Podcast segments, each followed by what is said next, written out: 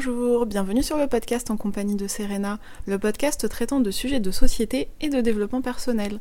Pour plus d'informations sur ce podcast, je vous invite à consulter l'article associé sur mon blog serenamente.fr. Bonjour, bienvenue dans l'épisode 14 de ce podcast. Après un petit aparté sur les superstitions dans l'épisode 13, je voulais continuer les interviews d'entrepreneurs. Aujourd'hui, je souhaitais mettre à l'honneur Aurélie du blog Au Naturel, qui est aussi une entrepreneuse dans plusieurs domaines. J'ai souhaité l'interroger parce que contrairement à Cécile, elle n'est pas entrepreneuse à plein temps.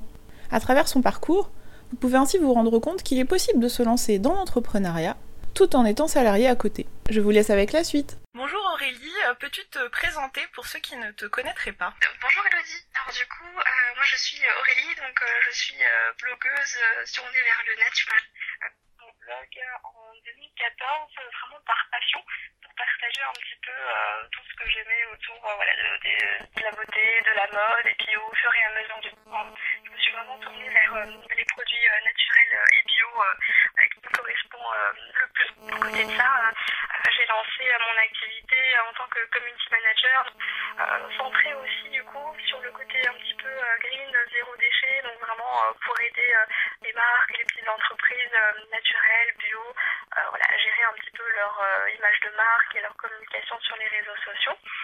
Euh, et puis à côté de ça, donc ma dernière activité, c'est que je suis psychologue et praticienne en hypnose. Et du coup, j'ai pour projet de me lancer vraiment à mon compte dans ce domaine-là parce que voilà, c'est quelque chose qui me, passionne. Et puis voilà, l'entreprise, ça commence un petit peu à être alors, un petit peu embêtant, donc euh, l'envie d'indépendance euh, se fait sentir de plus en plus. Donc, euh, c'est un projet qui verra le jour très rapidement. Donc, voilà, en 2020, c'est cette activité-là de, de, me lancer en, en libéral. D'accord. Quel a été le déclic pour que tu, bah, tu oses franchir le cap de te, de te lancer dans l'entrepreneuriat? Alors, du coup, j'ai commencé avec le community management. et le déclic, en fait, ça a été une grosse déception parce que dans l'entreprise dans laquelle euh, je travaillais, il y avait des, des gros soucis voilà, de communication, ils n'étaient pas du tout présents sur les réseaux sociaux, et il y avait voilà, un, gros potentiel euh, là-dessus, donc j'avais monté un projet avec euh, l'un de mes collègues pour justement relancer un peu l'image de marque de l'entreprise. On, nous a dit oui c'est super, voilà, vous allez pouvoir le faire, etc. Et finalement, bah, trois mois après, on nous a dit, en fait, on nous a pris toutes nos idées et euh, finalement, ils se sont euh, tournés vers une agence spécialisée, voilà, avec euh, nos idées en haut pour pour gérer l'entreprise. Donc ouais, c'était une énorme déception par rapport à ça. Et puis j'ai décidé de ne pas me laisser abattre et de me dire bon ben puisque c'est comme ça, autant me lancer moi toute à mon compte. Comme ça, du coup, ben, voilà, j'aurai l'occasion de gérer absolument tous les plans et c'était vraiment de pouvoir me lancer dans, cette passion aussi du du web, euh, mais vraiment tourner après sur euh, euh, du coup les entreprises naturelles, bio, vraiment ce qui m'intéresse aussi, voilà, de pouvoir choisir vraiment bah, son métier, son domaine, c'est vraiment hyper enrichissant. Donc bah, c'est vraiment la déception a le déclic. Mais finalement, comme dit, hein, toutes les mauvaises expériences amènent du bon. Donc c'était, bah, je pense que c'était quand même quelque chose de positif pour, pour moi, de ce côté-là. Oui, bah, c'est sûr que les mauvaises expériences ça permet de prendre du recul et après ça amène du positif comme tu dis. Et euh, est-ce que tu avais, euh, je sais pas, euh, préparé ton projet en amont avant de te lancer ou t'as as foncé tête baissée après beaucoup de déceptions et comment ça s'est déroulé pour toi Alors en fait j'avais déjà une petite réflexion par rapport à ça. donc je m'étais beaucoup renseignée voilà, sur les articles de blog, les podcasts, tout ce qu'on peut trouver un petit peu en ligne. Puis au fur et à mesure, voilà, j'ai commencé à, euh, à mettre à profit toutes mes connaissances aussi ben, par rapport au blog, hein, parce que ça fait 5 euh, ans euh, que j'avais cette, cette expérience-là aussi, de commencer à affiner aussi un petit peu, parce que finalement je faisais les choses un peu machinalement, mais il y avait plein de petites techniques, voilà, par exemple la rédaction d'articles avec le SEO, les réseaux sociaux, enfin il y a plein de petites choses finalement qu'on connaît pas forcément si on va pas les chercher. Donc c'est en amont quand j'ai commencé un petit peu à m'intéresser vraiment à, tout ça, à peaufiner ce genre de détails que bah, l'idée me trottait de plus en plus dans la tête. Et c'est après justement bah, cette fameuse déception que je me suis dit, bon voilà, ça y est, j'ai, je pense que j'ai acquis pas mal de, connaissances et que là, je, bah, voilà, je, peux me lancer. En tout cas, je me sentais un peu plus confiante pour le faire, euh, parce que peut-être d'essai, euh, j'aurais pas forcément osé. Donc euh, j'avais besoin de, de, ce petit temps pour me préparer et pour vraiment me sentir prête bah de toute façon c'est c'est mieux, je pense quand même, de préparer en amont le projet pour qu'il fonctionne en minimum, mais c'est vrai que tout le monde ne le fait pas. Mais oui, tout à fait. Et tu n'as pas eu peur euh, du côté administratif, euh, facturation, parce que c'est vrai que bah, quand on a son compte, on fait tout et parfois ça, ça fait un peu peur. Oui, alors si, j'avoue que ce qui m'a posé le plus de soucis, c'était de déterminer mes tarifs. Euh, parce que bah, finalement, c'est un métier où il n'y a pas de tarif défini, chacun a ses propres tarifs. Donc c'est difficile un peu de trouver effectivement le bon tarif. c'est ça qui m'a posé le plus de soucis. Après, pour le côté voilà, papier, administration, faire des factures, des devis, euh, j'avais pu me renseigner aussi un petit peu avant. Et, euh, j'avais eu des modèles de, factures, de devis, donc ça m'a énormément aidé. Donc de ce côté-là, ça allait, mais c'était plus le côté effectivement tarifaire qui me posait plus de soucis que le côté administratif finalement. D'accord, et, justement, as tu aurais des, conseils à donner pour arriver à, à ne pas se brader et peut-être se vendre au juste prix oui. Alors je me suis basée sur la plateforme de freelance qui s'appelle Malte, où du coup on peut trouver euh, bah, des profils un peu voilà, dans le community management, rédaction web. En gros, euh, voilà, on tape un petit peu l'intitulé de notre profil pour voir un petit peu bah, ce que les autres font un peu. Alors, il y a des tranches euh, énormes. Hein. Par exemple, il y avait du, euh, du 200 euros par jour jusqu'à 500 euros par jour super large. Euh, et puis après, il faut bien sûr prendre en compte euh, l'expertise, si on est débutant ou pas, l'expérience, etc. Donc euh, moi, je m'étais basée vraiment, j'avais fait un juste milieu. Je m'étais mis à 300 euros par jour pour le côté euh, expertise entre guillemets dans le domaine bah, justement de la beauté naturelle et bio, euh, que je faisais pas juste du community management dans un domaine euh, très très large, mais que je vraiment quelque chose. Donc ça peut des fois faire peur parce qu'on a l'impression de s'enfermer, de fermer des portes finalement, mais au contraire ça amène bah, les, clients qu'on recherche vraiment. Donc c'est vraiment ce que j'encouragerais à faire, de, de regarder un petit peu ce qui se fait autour et puis de se mettre un peu voilà entre les deux ou en tout cas à la limite sur la fourchette minimum mais de surtout pas se brader parce qu'on renvoie bah, une mauvaise image c'est que c'est comme un produit finalement si on voit un produit trop cher on va avoir tendance à dire ouais mais si lui il est pas cher est-ce que finalement je ferais pas mieux de prendre le prix euh, voilà celui du milieu euh, parce que pas cher ça veut dire euh, que c'est moins bien donc il y a cette notion aussi donc c'est pas évident hein, voilà, de, de, se sentir légitime à fixer un tarif mais c'est vrai que hum, de pas se brader ça aide aussi à, à renvoyer l'image que bah on a une valeur quoi finalement on n'est pas là pour rien et on n'apporte pas rien finalement oui, tu as tout à fait raison. Et à ce sujet, est-ce que tu aurais des conseils à donner pour euh, ceux qui souffriraient du syndrome de l'imposteur, euh, voilà, qui, qui se braderaient parce qu'ils pensent qu'ils voilà, n'ont peut-être pas assez de valeur ou... Alors là, c'est compliqué parce que moi aussi, je suis encore... Euh, voilà, en... D'accord. Euh, je pense qu'on a tous, de toute façon, un syndrome de l'imposteur qui, qui pèse au-dessus de notre tête. Euh, qu'on soit, voilà, qu'on ait le diplôme ou pas, finalement, il y y a toujours cette Euh, mais je pense que ce qui est important, c'est, euh, en tout cas moi, ce qui m'a aidé, c'est bah, le développement personnel. Vraiment, c'est quelque chose qui est présent depuis des années, et moi, je l'ai découvert à peine euh, cette année, finalement, au mois d'août, pour être précise. Et depuis, bah, je suis tombée dedans, mais tous les week-ends, je dévore des bouquins et des bouquins. Et, en fait, ça renvoie tellement un message positif, ça renforce la confiance en soi, etc., que c'est vraiment ça qui m'a aidé justement à me dire que bah, je suis légitime, que ce que je fais, voilà, c'est bien, que je, je me suis pas lancée, voilà, l'aveuglette, donc j'ai des compétences, etc. et voilà, c'est vraiment le côté développement personnel qui m'a vraiment aidé. Et surtout, il y a le côté aussi un peu les autosuggestions. C'est la méthode un peu Emile Coué, mais c'est totalement ça. C'est que à force de dire qu'on est nul, qu'on n'y arrivera pas, ben, malheureusement, c'est ce qui va se passer parce qu'on se conditionne comme ça. Donc, si ça marche dans ce sens-là, ça marchera aussi dans l'autre sens. Donc autant se dire ben voilà, qu'on fait de notre mieux, qu'on essaie justement de s'améliorer de jour en jour. Et puis j'ai envie de dire au pire ça marche et du coup c'est tout bénéf à ce moment-là. T'as raison, c'est important. Puis c'est vrai qu'on en parle pas mal en ce moment du développement personnel. Et puis il y a plein de formations gratuites accessibles facilement. Donc, ouais. Ouais, c'est très bien. Et ton entourage, comment est-ce qu'il a, il a vécu ce, ce cap de l'entrepreneuriat? Est-ce que ça l'a effrayé? Est-ce qu'ils t'ont encouragé? Est-ce que tu as eu des réactions particulières? Alors euh, mon conjoint euh, m'a encouragé, du coup il n'y avait aucun souci, euh, bah, il était vraiment derrière moi. Par contre, mes parents par exemple, il y avait plus cette peur finalement, c'est comme si de me lancer là-dedans, c'était l'insécurité, l'incertitude, ce qui n'est pas faux, hein, c'est sûr, mais du coup, il y a toujours cette image négative en fait de l'entrepreneuriat, de se dire que bah ouais, euh, c'est bien, mais en fait, euh, il y a tellement de d'inconvénients ou d'incertitudes que ça fait peur euh, aux autres. Après, je me suis pas lancée non plus à l'aveuglette. J'ai réduit mon temps de travail d'un jour, ce qui était gérable voilà, niveau financier, même si j'avais pas de clients ou, rien du tout à ce moment-là. Voilà, c'était vraiment d'avoir un pied dans l'entrepreneuriat, mais un pied aussi dans le salariat pour la sécurité, le confort, et puis voilà, c'est ça qui était rassurant aussi pour moi.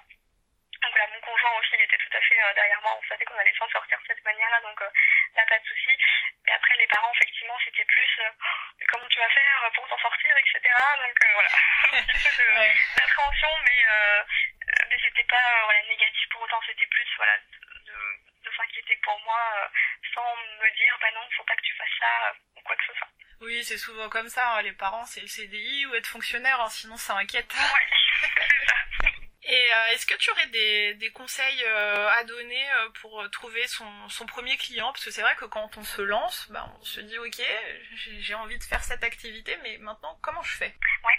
Alors moi, ma grande surprise, ce que j'ai fait en fait, c'est que j'en ai parlé partout autour de moi, mais sans forcément me dire que ça allait m'apporter des clients ou, quoi que ce soit.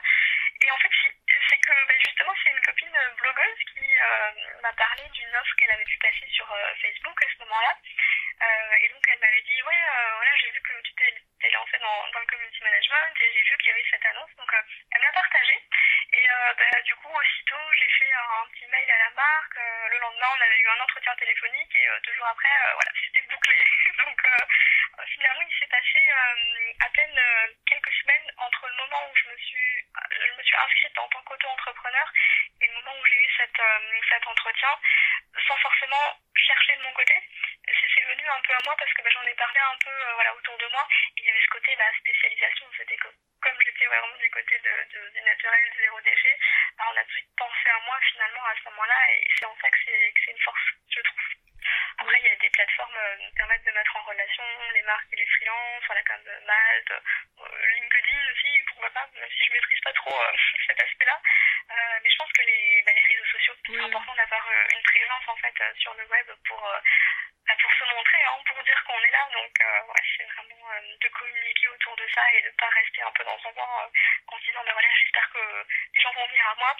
Si on fait rien, c'est vrai que ça peut pas venir tout seul, donc on n'est pas obligé de démarcher forcément, mais de montrer en tout cas qu'on est là. Oui, oui, c'est sûr. Et du coup, tu penses que qu'avoir une niche, ça, ça peut quand même aider pas mal, parce qu'on voit beaucoup d'entrepreneurs qui ont tellement de passion, qui font bah, peut-être deux ou trois activités différentes. Est-ce que tu penses que ça peut être peut-être un frein, que c'est plus facile avec une niche? Bah Après, je pense qu'il faut rester cohérent. Si, c'est plusieurs euh, passions, euh, je sais pas, je vais prendre euh, voilà le quoi pas les cosmétiques bio et le vélo. Enfin après, c'est bien contradictoire, mais de vraiment se avec les sujets en tout cas qui nous plaisent le plus. Parce que si on reste ouvert vraiment de manière très large, on aura certainement des fois des, des demandes qui vont peut-être pas nous correspondre et on aura peut-être pas on n'osera pas dire non parce qu'on bah, a besoin justement de ça pour vivre aussi. Donc de, de cibler. Pas forcément juste une niche, mais en tout cas d'avoir euh, des sujets un peu comme ça de, de et euh, je pense que c'est ce qui attirera aussi un petit peu les potentiels clients parce que du coup ils vont préférer euh, venir vers quelqu'un qui sait de quoi elle parle plutôt que quelqu'un qui touche un peu à tout mais qui du coup ne rentrera peut-être pas en profondeur sur un sujet. Euh, je sais pas où j'avais entendu ça mais c'est un peu l'exemple de la pizzeria, c'est que si on a envie d'une pizza, euh, si on a pizzeria et un restaurant euh, traditionnel qui fait un peu de tout, mais aussi des pizzas, en général, on choisit la pizzeria parce que bah, quand on fait une chose, en général, euh, on la maîtrise bien. Donc c'est plus, ouais, je pense que c'est une force, même si des fois on a un peu tendance à se faire que ça ferme des portes. Mais je pense que voilà, faut, faut dépasser ça, dépasser ça, et ça peut vraiment être un levier niveau-là. Ouais, tu as raison. C'est vrai qu'avoir de, de l'expertise, ça aide quand même pas mal, je pense aussi. Ouais. Et du coup, toi, tu es euh, à ton compte, mais tu es aussi salarié à côté. Et comment tu arrives à gérer ton temps euh, Est-ce que c'est pas trop compliqué? Est-ce que quand tu es euh, dans ton travail salarié, tu ne penses pas à ton entreprise? Est-ce que tu arrives à, à, bien compartimenter tout ça? Comment comment tu fonctionnes? Alors du coup, je travaille du lundi au jeudi en tant que salarié. Et après le reste, on va dire, j'ai pas toujours défini pour euh, pour le reste, mais euh, je, je, travaille effectivement sur ces projets euh, en tant que qu'auto-entrepreneur. c'est vrai que bah, en tant que salarié, Ah, ma tête, est, quand j'ai un petit moment, elle est complètement dans mes projets. Donc, ce que j'ai fait, c'est que j'ai ramené un petit carnet avec moi. Dès que j'ai une idée, ben, je la note. Parce que finalement, j'ai plein de choses qui me viennent. Et puis, dès que j'ai quelque chose, ben, j'essaie de, de, me la noter pour plus tard, pour pas que ça parte. Clairement, j'y pense tout le temps. Et, quand on est dans une, dans une entreprise où finalement on se sent pas forcément très très bien, j'ai envie de dire, on, a vraiment envie de, se détacher et du coup euh, le côté liberté euh, prend de plus en plus le pas et, je pense que c'est un peu le, ben, signe aussi qui, annonce que ben, voilà, vraiment c'est le moment effectivement de se lancer même s'il y, a de la peur, de l'appréhension.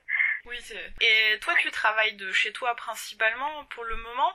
Est-ce que euh, tu aurais des conseils à donner pour continuer à garder un peu de temps pour soi? Parce que c'est vrai que quand on est chez soi, on peut travailler 20 heures par jour c'est peut-être pas une bonne idée.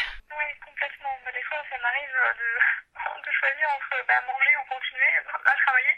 je continue à travailler, c'est chose, hein, mais euh, le plus difficile pour moi, c'est ça, c'est de, s'imposer aussi un espèce de, rythme, un cadre, même si on est à la maison, que bah, finalement, euh, légalement, hein, on n'est pas obligé, enfin, on n'est pas censé travailler plus de 6 heures, il me semble, euh, sans pause. Bah, il faudrait essayer de se l'imposer aussi ça à la, à la maison, finalement, ce rythme-là. mais j'avoue que j'ai trouvé une méthode, c'est que j'essaie de faire l'essentiel de, voilà, de, de, de, ce que je voulais faire euh, quand j'ai du temps libre et de me garder quand même un moment pour euh, justement me poser, euh, lire, regarder une série, cuisiner, ne rien faire parce que sinon le corps s'épuise aussi et c'est pas ce qui va aider pour maintenir voilà, ce rythme-là sur la durée. Donc c'est de, voilà, de se freiner finalement et puis j'ai toujours une petite to-do list avec voilà, toutes les choses que j'ai à faire et voilà, je priorise comme ça, c'est essentiel. Euh, mais j'essaye en tout cas de me garder aussi du temps euh, pour moi, pour ne pas être que dans le travail, parce qu'on a besoin aussi de, de se relâcher hein, de, temps en temps. Donc, euh, j'essaie de m'organiser comme ça. Tout à fait. Bah, je pense qu'au bout d'un moment, on n'est plus très productif de toute façon, donc oui. faut faire une pause. oui, c'est ça. Alors j'aimerais terminer avec euh, des petites questions liées à ton activité que tu vas lancer en, 2020. Donc tu vas euh, ouvrir ton cabinet euh, en hypnose, mais est-ce que tu comptes proposer bah, d'autres services aussi de voilà d'accompagnement plus classique entre guillemets, ou est-ce que tu tu vas te centrer vraiment que sur l'hypnose. Est-ce que tu vas nous en dire un petit peu plus? Oui. Alors du coup l'hypnose ça fait je, le considère comme un outil on va dire dans ma pratique en tant que psychologue. Donc euh, l'idée c'est de proposer euh, bah, des thérapies en fait, hein, simplement des accompagnements pour les personnes. Alors ça peut être euh, soit effectivement uniquement centré sur l'hypnose, et là je pense à par exemple l'arrêt du tabac, la perte de poids, mais après ça peut être simplement des thérapies de soutien voilà, pour les personnes qui sont voilà, en, dépression, en burn-out, qui ont énormément de stress, des petites choses comme ça qui ne seront pas forcément l'hypnose, on va dire que c'est un outil supplémentaire dans, euh, dans cet accompagnement. Et quand c'est utile, je l'utiliserai, mais ce sera vraiment euh, psychologue et hypnothérapeute, on va dire, euh, les deux casquettes, mais qui sont, qui sont très complémentaires finalement. D'accord, et alors la question que peut-être tout le monde se pose, moi en tout cas, est-ce que tout le monde est hypnotisable? Effectivement. Alors en fait, pour faire un peu la différence, c'est que ce qu'on voit à la télé avec les semaines, l'hypnose de spectacle, donc c'est ce qu'on appelle la speed hypnose. Donc ça, tout le monde n'est pas réceptif parce que c'est euh, des suggestions directes, c'est des ordres en fait. Donc euh, il me semble que c'est voilà, 20% de la population qui va vraiment être euh, réceptif à cette hypnose-là. Alors que celle que je pratique et à laquelle j'ai été formée, c'est l'hypnose ericksonienne. Donc c'est une hypnose beaucoup plus permissive. du coup, c'est vraiment un accompagnement thérapeutique à ce moment-là qui fait qu'on est absolument tous euh, sensibles à cette hypnose-là. Et d'ailleurs, euh, on est tous les jours euh, en état d'hypnose sans s'en rendre compte. C'est par exemple quand on est en train de conduire, bah, finalement, sur le trajet du travail, par exemple, on est à la fois voilà, concentré sur la route, mais on a une partie de notre, notre esprit qui est un peu dans nos pensées aussi. voilà, on va penser à la liste des courses et compagnie. Bah, rien que ça, c'est être en état d'hypnose parce qu'on est à la fois ici et ailleurs. Et euh, c'est rien d'autre que ça en fait. Donc euh, ouais, tout le monde est hypnotisable euh, à ce moment-là. Ouais, c'est bien que tu précises, parce que c'est vrai qu'on s'imagine que voilà, ça y est, on va s'écrouler par terre en venant te voir. non, non, j'ai pas ce pouvoir-là et voilà, c'est très particulier. Donc alors là, c'est vrai que ça fait peur parce qu'il y a ce côté manipulation, mais c'est ce que renvoient les médias. Donc voilà, c'est vraiment l'hypnose de spectacle, mais c'est pas du tout ce qu'on pratique en cabinet. Et est-ce que l'hypnose, ça marche à peu près pour, pour toutes les, tous les problèmes, toutes les addictions, le tabac, le poids, etc. Ou ça marche que sur certains sujets peut-être plus spécifiques Qu'est-ce que tu en penses? euh, on nous a bien appris que finalement l'hypnose n'a pas de limite. Euh, si tu veux, la, la seule limite euh, qu'on va avoir face à l'hypnose, c'est nos propres limites à nous en tant que thérapeute. Mhm. Finalement, si on se sent pas d'accompagner une personne, effectivement, on va, on va, on va la rediriger vers, vers un autre praticien. Mais en soi, voilà, on peut tout faire dans bien sûr de ce qui est possible. Hein, on va pas pouvoir voler ou, ou quoi que ce soit. Dommage. Et, par exemple, pour les allergies, on nous a bien appris que finalement, 80% des allergies étaient plus euh, euh, dans la tête que vraiment dans le corps. Donc euh, on peut désensibiliser des allergies rien qu'avec l'hypnose. Donc je trouve ça vraiment super intéressant et donc on a vraiment des, des possibilités infinies avec l'hypnose. Ah ouais, c'est très intéressant, j'avais jamais entendu parler de ça, tiens. Je viens d'apprendre quelque chose, merci.